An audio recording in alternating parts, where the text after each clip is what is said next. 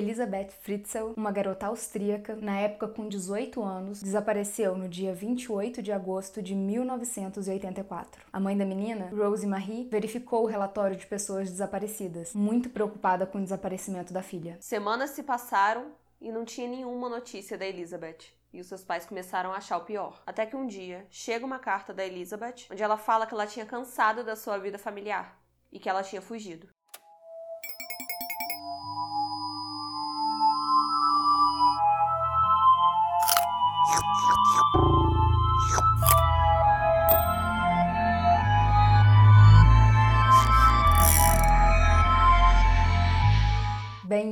Bem-vindos ao Bu. E outras coisas. Eu sou a Mia. Eu sou a Cibele. E eu sou a Ana. Oi! Oi, meus queridos. Bem-vindos ao último episódio dessa temporada. Mas calma, se você não conhece o Bu e tá chegando aqui hoje, a gente sempre faz uma temporada temática e aí, ao final do mês, a gente muda o tema. É só isso. Mês que vem a gente tá aqui normalmente. Nós temos duas plataformas de apoio ao canal, que é o Apoice e o PicPay. Inclusive, a gente fez umas mudanças lá nos planos. Dá uma olhadinha, o link tá aqui na descrição. Lá vocês podem apoiar. Tem várias recompensas, vai que você gosta de alguma. E aqui no YouTube, nós temos o Seja Membro. Aqui do lado do botãozinho de inscreva-se. Clica lá, confere. Então, assim, sigam a gente no Instagram, que é arroba das coisas no Twitter, que é arroba buicoisinhas, no Spotify ou na sua plataforma que você escuta o podcast. Mas assim, por favor, sigam a gente lá também. Eu queria agradecer a todos vocês que estão apoiando o Bu, que estão possibilitando que a gente continue trabalhando mesmo em casa. Vocês são maravilhosos. E muito obrigada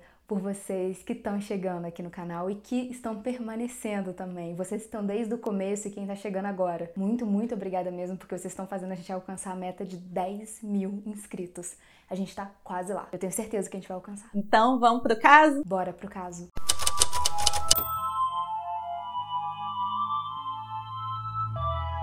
O pai da Elizabeth, o Joseph, ele disse aos policiais que foram até a casa da família para investigar o caso da Elizabeth que ele não fazia ideia onde a filha poderia estar, mas que seria possível que ela tivesse se juntado a um grupo religioso, porque não seria a primeira vez que ela teria falado sobre isso, sobre essa possibilidade de ir embora com algum culto religioso ou algo assim. Porém, Joseph Fritzl sabia exatamente onde a sua filha estava, seis metros abaixo do local onde os policiais estavam naquele momento. No dia 28 de agosto de 1984, o Joseph cismou que ele queria colocar uma porta no porão que ele tinha acabado de reformar. Daí ele pede ajuda para Elizabeth para carregar a porta porque ela estava muito pesada. A menina ajudou o pai e quando eles terminaram e a Elizabeth estava para sair, ele a trancou dentro do porão. O Joseph a obrigou a ficar lá dentro, deixando-a desacordada com um pano embebido de éter. O Joseph estava planejando construir esse bunker havia muitos anos e ele finalmente conseguiu permissão para construí-lo no final da década de 70. Era preciso passar por um total de oito portas para chegar até o bunker, e a porta final foi a Elizabeth que ajudou ele a instalar. Pelos próximos 24 anos, seria ali que a Elizabeth ia morar. Ela já tinha fugido outras vezes, algumas vezes a polícia levou ela de volta para casa e tudo mais, às vezes o pai dela buscou ela de volta. Em uma dessas fugas, ela chegou até a cidade de Viena. Daí, o Joseph acabou mentindo para a polícia e para a família sobre sobre aquela história do culto. Só que como a Elizabeth já tinha fugido algumas vezes, todo mundo meio que acreditou, porque poderia ser mais uma fuga dela, entendeu? Daí a investigação continuou por mais algum tempo ali. Só que aquela coisa, né? Vai passando tempo, vai esfriando, vai perdendo pista, vai ficando sem vestígio e acabou parando a investigação e ela passou a ser a prisioneira do seu próprio pai. Todos os dias, às nove da manhã, o Joseph ia pro porão todos os dias. Às vezes ele passava a noite lá. Pra família era normal, porque ele estava trabalhando muito ali, mexendo nos planos das máquinas que ele vendia e tal, nada suspeito. Para a esposa dele, ele era um homem muito dedicado e era por isso que ele passava tanto tempo dentro daquele porão, trabalhando. Mas para Elizabeth, o Joseph era um monstro. Ele começou a estuprar a filha quando ela tinha 11 anos, com as visitas noturnas que ele fazia a ela dentro da própria casa. E isso continuou durante o cativeiro. Ele abusava sexualmente da filha constantemente. Naquele porão, a Elizabeth tinha que enfrentar rato, umidade, frio. A parede tinha tanta umidade, né, que chegava a escorrer água. Essa água que escorria, ela tinha que estancar com toalhas muitas vezes. E os ratos que apareciam, às vezes ela não tinha como tirar e ela acabava tendo que tirar com a mão, sabe? Segundo ela mesmo, no verão era a pior parte porque aquele lugar se tornava uma sauna insuportável de calor, de tão quente que ficava. Além de ter que passar por isso tudo, ela ainda se tornou a escrava sexual do seu próprio pai. No começo, Joseph amarrou os braços de Elizabeth com correntes de metal e prendeu com estacas atrás da cama. Ela só podia se mover meio metro de um lado e meio meio metro pro outro. Depois de dois dias, ele falou assim: Ah, você é muito legal, porque eu acho que eu tô, tô sendo meio bosta. E aí ele teve a brilhante ideia de amarrar a corrente na cintura da Elizabeth. E ela passou de oito a nove meses andando com uma corrente de metal amarrada na cintura. Até que ele falou assim: Ah, acho que não vou mais fazer isso porque tá atrapalhando aqui na hora da gente ter nossas relações sexuais, que eu não posso nem chamar de relação, né? E assim, todo dia quando ele violentava ela, as correntes estavam ali atrapalhando ele e aí ele resolveu tirar. Só por causa disso, tá? Não porque ela tava toda machucada nem nada do tipo. Dois anos depois do início do cativeiro, a Elizabeth engravidou, mas ela teve um aborto dez semanas depois depois. Dois anos depois, ela engravidou novamente. E em agosto de 1988, ela deu à luz a uma menina, que ela deu o nome de Kirsten, e que viria a ser a primeira filha da Elizabeth com o próprio pai. Dois anos depois, a Elizabeth engravidou novamente. Dessa vez nasceu um menino. O nome que foi dado a ele foi Stefan. Os dois bebês ficaram aos cuidados da Elizabeth no porão, enquanto o pai barra avô barra nada, porque esse homem não deve ser considerado nada dessas crianças, nem da Elizabeth. Ele levava semanalmente mantimentos, água, comida para eles no porão. A Elizabeth fazia o que podia para tentar dar algum tipo de educação apropriada para os filhos, na medida que ela conseguia e podia, para que eles tivessem uma vida não normal, porque como é que essas pessoas vão ter vidas normais, mas uma vida menos brutal. Durante os 24 anos que ela esteve em cativeiro, o seu pai a estuprou pelo menos 3 mil vezes, fazendo com que Elizabeth desse à luz a sete filhos. Os nascimentos ocorreram, obviamente, sem ajuda médica. Para que Elizabeth se preparasse para os partos, o Joseph ofereceu desinfetante, uma tesoura suja e um livro dos anos 60 sobre partos. Um dos filhos da Elizabeth com o próprio pai morreu assim que ele nasceu. O Joseph deixou que três crianças ficassem com ela lá embaixo no porão e levou três crianças para casa dele. Isso mesmo, gente, que vocês entenderam. Simplesmente ele levou as três crianças para Rosemary e para ele, pro Joseph, eles cuidarem como se fosse filho deles. Mas ele tinha todo um método para fazer isso, até porque se ele simplesmente pegasse as crianças e chegasse em casa, oi, olha, bebês, seria no mínimo suspeito, né? Então ele tinha uma tática. Aí como que ele fazia? Ele geralmente envolvia as crianças, colocava ela ali perto de arbustos ou perto da casa, qualquer lugar perto da casa, com uma carta da Elizabeth. Cartas essas que ele obrigava ela a escrever, né? Nessas cartas a Elizabeth dizia que não tinha condição de cuidar dessas crianças e pedia para os pais cuidarem. Então ficou uma coisa meio, ah, pode ser que isso aconteça, sabe? Por isso que isso ficou de boa durante um tempo. Os serviços sociais locais nunca estranharam o aparecimento repentino de crianças na porta dos Fritzl. Normal. A Ofélia, por exemplo, foi tipo isso. E com isso, o Joseph e a mulher dele cuidavam das crianças como se fossem os avós, de uma forma bem comum, sem ninguém suspeitar que aquelas crianças na verdade eram filhas do Joseph. E ele conseguiu aproveitar os filhos num convívio social normal, porque acho que não tem nada de normal com esse homem. Mas assim, ele conseguiu aproveitar os filhos do lado de fora do cativeiro, né? Ele podia passear com as crianças, ele podia vê-las indo pro colégio, ele podia ter uma vida comum. E enquanto a Elizabeth estava presa no porão com as outras crianças. Durante todo o período de cativeiro, o Joseph ameaçou a própria filha constantemente. Ele dizia que se ela não fizesse o que ele estava pedindo, o tratamento dela ia ficar pior. E como ela não ia escapar daquela adega, barra porão, barra cativeiro, seja lá o nome daquele bunker, daquela coisa onde ele colocou ela, ia ser muito ruim ter um tratamento pior do que aquele. Então era melhor ela fazer exatamente o que ele estava mandando, porque ele estava sendo bonzinho ainda. Ele batia nela várias vezes e a chutava, que é bater, né? Mas eu tô categorizando o nível da brutalidade. Ele batia, tipo, a tapas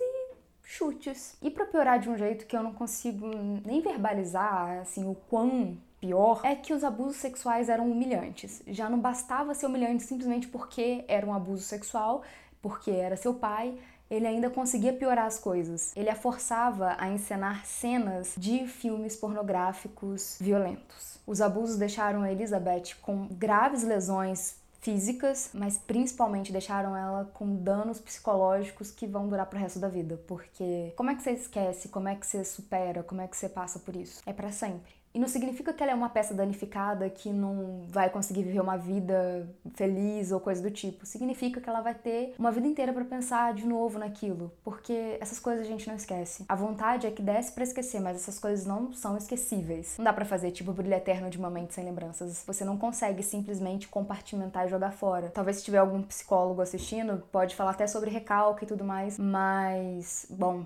não foi o caso dela. Ela tem essas memórias ativas ali e no dia a dia dela. E assim, ele não ameaçava só Elizabeth, ele ameaçava também os filhos deles, óbvio, avisando que se eles tentassem escapar, ele ia matar todo mundo. Bem igual o caso da Natasha. Ele dizia que havia instalado um sistema que, se eles tentassem abrir as portas, essas portas dariam choques elétricos e liberariam um veneno. Então, assim, ele criou toda uma história e aí, assim, ele falava: olha, isso vai matar vocês instantaneamente. Então, assim, nem tenta, querida, porque você vai falhar. O Joseph também punia eles desligando toda a energia do porão e deixando eles no escuro por dias. Não se sabe por quanto tempo Joseph planejava manter a filha em cativeiro e abusando sexualmente dela. Eu chuto que para sempre. Afinal, ele a manteve lá por 24 anos e hoje a polícia sabe que ele planejava mantê-la por muito mais anos. Porém, em 2008, Kirsten, com 19 anos, na época, ficou gravemente doente. Joseph não queria que a filha barra neta biológica fosse ao médico, obviamente, porque olha o contexto que a gente tá contando. Esse cara é um monstro, ele obviamente não ia querer que ela saísse, afinal ela, poder, ela poderia falar sobre os abusos que a mãe e ela estavam passando lá dentro,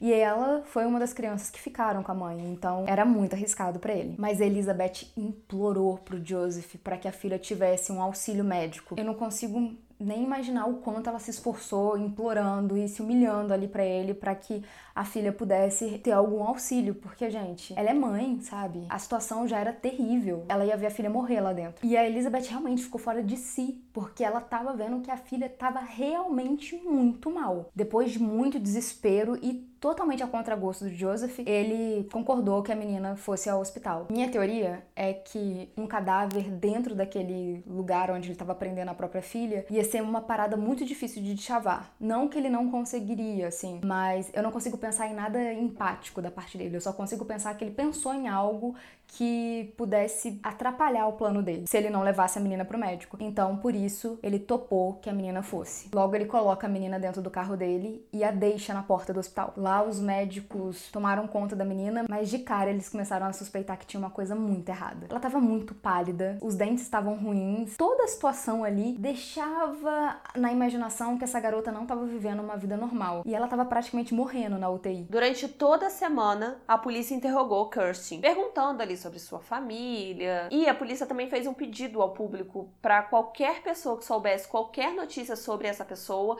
que entrasse em contato, que mandasse uma mensagem, qualquer coisa. Mas é claro que ninguém deu notícias, né? Não adiantou muita coisa, porque a única pessoa que tinha alguma notícia de Cushing era justamente a Elizabeth, que estava em cárcere. Daí a mídia soltou um apelo para a mãe da Cushing, né, direcionada à mãe da Cushing, para ela poder aparecer, para poder dar alguma notícia sobre os registros médicos dela, porque precisava disso para salvar a vida dela. Elizabeth e seus outros dois filhos viram os noticiários porque tinha uma TV lá dentro do bunker. E aí nisso, assim, ela implorou pro pai dela, eu não gosto nem de, nem é pai, né? Pra que ela pudesse sair. Pela primeira vez em todo o tempo de cativeiro dela, ela pôde sair. E assim, foi a segunda concessão que ele fez para ela, né? Porque a primeira foi levar a menina no hospital e agora a Elizabeth iria poder sair. E aí, no dia 26 de abril de 2018, o Joseph liberta Elizabeth, assim, sem mais nem menos, e não tem nenhum motivo aparente, talvez a gente nunca vai saber o real motivo pelo qual ele libertou ela. Muita gente acha que é especulado é que talvez ele tenha assim se sentido muito pressionado porque assim estava em todos os noticiários sobre a filha dele. Então assim, ele não queria que rolasse nenhuma investigação. É o que as pessoas especulam. A Elizabeth foi imediatamente para o hospital para encontrar a filha. E a partir daí a polícia foi acionada. O hospital ligou para a polícia para dizer, gente, então a mãe tá aqui. Logo ele Elizabeth foi detida sob custódia para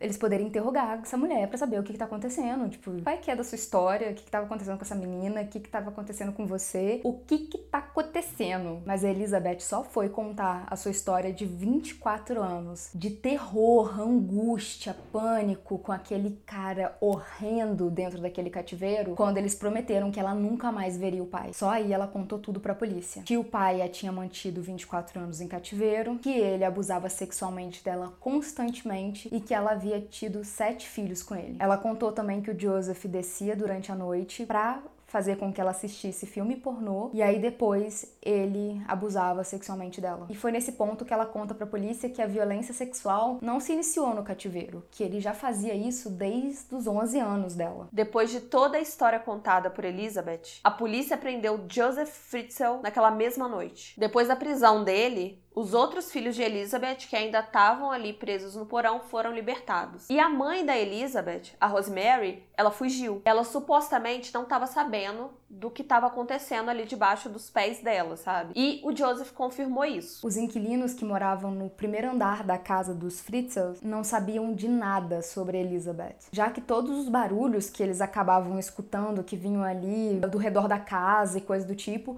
o Joseph justificava dizendo que as tubulações eram muito antigas, que o aquecedor era muito velho e fazia muito barulho, etc, etc. E você não vai suspeitar que tem uma pessoa presa ali, né? É mais fácil acreditar na tubulação antiga. Joseph Fritzl começou a ser julgado no dia 16 de março de 2009, em um júri popular em Sankt Pölten, a 60 quilômetros a oeste de Viena. Ele era acusado dos crimes de estupro, incesto, coação grave, privação de liberdade, homicídio por negligência, porque ele, né, tipo assim, omissão de socorro de um dos filhos dele deles. O Joseph foi condenado de todas as acusações, segundo decisão unânime dos oito integrantes do júri, e ele foi condenado à prisão perpétua. Joseph tinha negado a escravização da sua filha. O seu advogado, o Rudolf Meyer, tentou justificar todos os atos do Joseph, 24 anos só, sabe, de cativeiro e abuso sexual, físico, mental, etc, com o Joseph sendo um homem extremamente paternal e que ele estava tentando cuidar da filha, proteger, sabe, do mundo. A defesa original do Joseph Joseph é que a Elizabeth era uma menina muito rebelde e que ele aprendeu para que ela não se perdesse no mundo, sabe? Ele não queria que ela ficasse em contato de más companhias, drogas, bebidas, sexo. Muito, muito carinhoso o pai, muito protetor. É, foi isso. O advogado teve a pachorra de dizer que o Joseph era um homem muito carinhoso, muito pai de família. Porque ele não cuidava de uma família só, ele cuidava de duas. Ele cuidava da família que estava na casa e da família que estava no cativeiro. Olha que homem generoso. O advogado chegou a dizer que ele teve o cuidado de levar uma árvore de Natal para Elizabeth e os filhos, sabe? Além de livros escolares, um aquário, um canarinho. Olha que homem maravilhoso, cuidadoso, zeloso. Num argumento que me parece mais uma piada muito sem graça e fora de contexto e de ritmo, o advogado disse que a sobrevivência desse canarinho era prova que o ar dentro daquele porão, barra cativeiro, barra seja lá o que, era adequado para a sobrevivência de pessoas. Tava ótimo, tava limpo, tava puro. Fritzl confessou o crime depois que ele viu a fita que a Elizabeth gravou para o julgamento. E assim, foram descobrir que o Joseph já tinha histórico criminal, porque em 1997 ele invadiu a casa de Lins, uma enfermeira de 24 anos, e o marido dela estava fora de casa.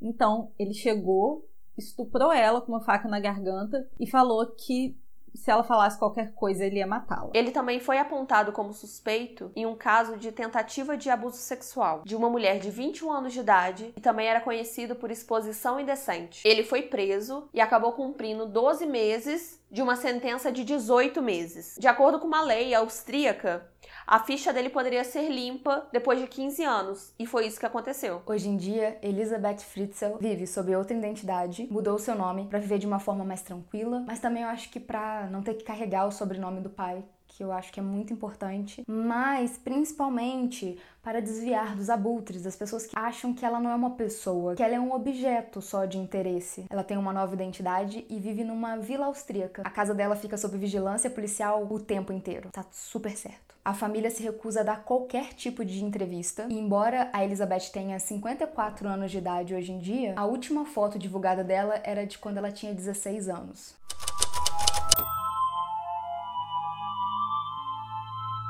Tem algumas especulações sobre se a mãe dela sabia ou não. Como que essa mulher não suspeitou que a filha simplesmente foi embora e começou a jogar um monte de filho para ela, sabe? Tipo, qual era a reputação dessa garota pra mãe, sabe? Mas talvez a Elizabeth realmente fosse uma menina independente, eu acho, e talvez um pouco revoltada mesmo com a situação, lembrando que ela era molestada, abusada sexualmente desde os 11 anos de idade, né? Nada mais justo que ela fosse bem revoltada com a vida. É complicado, sabe? Como que a mãe dela nunca foi para esse porão? Ela nunca viu que o marido estava fazendo? Ela nunca suspeitou dos vários netos? Bom, ele era um cara extremamente abusivo, então pode ser que gaslighting, né, gente? Entre outras coisas que homens abusivos fazem, talvez ele tenha imposto, tipo, você não entra no porão, você não faz pergunta, cala a boca e continua vivendo a vida boa que eu te dou, saca? Pode ter acontecido. Eu espero que ela não que ela não soubesse mesmo. E eu não sei dizer mesmo se a Elizabeth suspeita ou não da mãe. Tem um documentário sobre, né, o caso. Eu acho que tá na Netflix. Por lá jogam essa dúvida se a mãe sabia de alguma coisa ou não, porque não eram poucos barulhos. Se eu não me engano, tinham cachorros que latiam para a direção do cativeiro. Os vizinhos chegaram a suspeitar que tinha alguma coisa estranha e aí ele justificou com o barulho da tubulação. Então assim, eu não sei se essa mulher não sabia. Eu espero mesmo que não. E eu não sei qual é o relacionamento da Elizabeth com a mãe depois do cativeiro.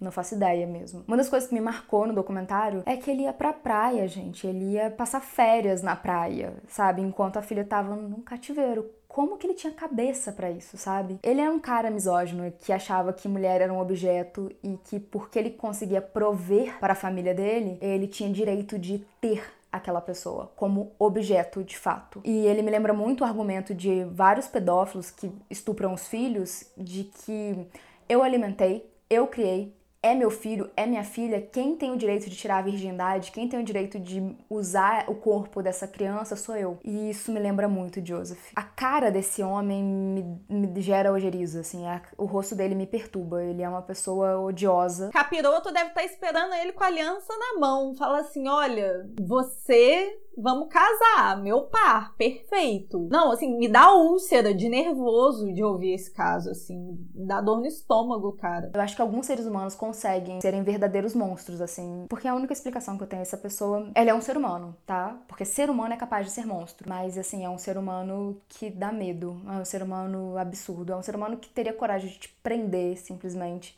para fazer o que quisesse com você. E isso é a coisa mais nojenta do mundo. Você achar que tem o poder sobre o outro, sobre a vida do outro, sobre o livre-arbítrio do outro, sabe? Tirar 24 anos da vida de uma pessoa, sabe? Fosse um ano, fosse um dia, uma hora, um minuto, um segundo, não importa, você não tem esse direito, ninguém tem. Vou só reforçar que eu acho que a gente tem que respeitar muito essas vítimas. Elas são vítimas, sim, de cativeiro, estupro e entre outras coisas, mas principalmente elas são pessoas muito fortes e elas merecem todo o respeito e elas não merecem serem lembradas constantemente do que aconteceu, porque para muitas é uma situação de extrema vergonha. Eu não vou dizer que não deveria ser, porque, gente, psicologicamente, como é que você lida com um negócio desse? Eu entendo que as pessoas fiquem envergonhadas, mas não é vergonha nenhuma dela, é vergonha do pai dela, do progenitor, daquele monstro. Ela não tem culpa nenhuma disso e ela não importa qual seja o argumento. Ah, ela fazia isso, aquilo, não importa. As pessoas podem transar com quem elas quiserem, elas podem ir para os cultos religiosos que elas quiserem, enquanto elas não estão machucando outras pessoas, a vida delas, elas fazem o que elas tiverem na telha. Ninguém tem direito de estuprar uma pessoa, nem nada justifica uma violência sexual ou física. Nada justifica uma violência sexual, sabe? O problema era todo dele mesmo. E eu espero que os filhos dela consigam ter uma vida de boas. Não vou falar normal porque eu acho que é muito difícil mesmo, mas que eles consigam ter uma vida sossegada e que eles tenham se juntado e refeito os laços, porque, né, além de ficar em cativeiro, ela foi separada dos filhos, né? Só piora, né? Quanto mais a gente fala desse caso, só piora. É isso. Esse caso é muito pesado, é muito tenso, mas teve um final ali feliz na medida do possível, no que podia ter acontecido. Mas eu espero demais que vocês tenham gostado dessa temporada, que tenha dado muita fome em vocês, que vocês estejam ansiosos para a próxima. É isso, gente. Obrigada, obrigada pela companhia. Vocês são maravilhosos, coisinhas. Gente, muito obrigada mesmo por vocês terem acompanhado a gente essa temporada maravilhosa.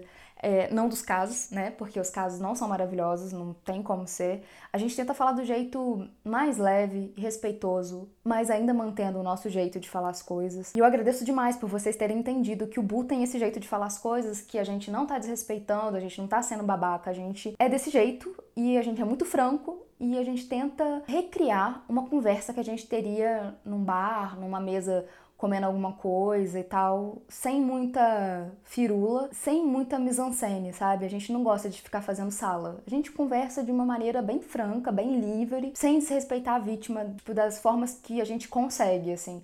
Lógico que a gente erra e tudo bem, pode corrigir. A gente é passivo de erro, tá? Então, se a gente errar, pode falar assim aqui. Não é porque eu tô dizendo, ah, a gente não tá com intenção de desrespeitar a vítima. Pode ser que sem intenção a gente desrespeite. Então vocês podem falar. Eu também gosto sempre de reforçar que a gente fala de um jeito mais descontraído, mas não é porque a gente tá achando graça da desgraça dos outros. É porque não tem necessidade de ficar fingindo um lamento que às vezes é desnecessário, sabe? Tipo, não preciso fingir um lamento. Eu realmente estou triste de contar esse caso, mas eu vou contar do jeito que eu contaria para um amigo meu, porque vocês são meus amigos. É isso. Gente, se você não deixa like, deixa like agora. Se inscreve no canal, tá bom? Hashtag Quintabu. Hashtag Burruma 10k. Beijo.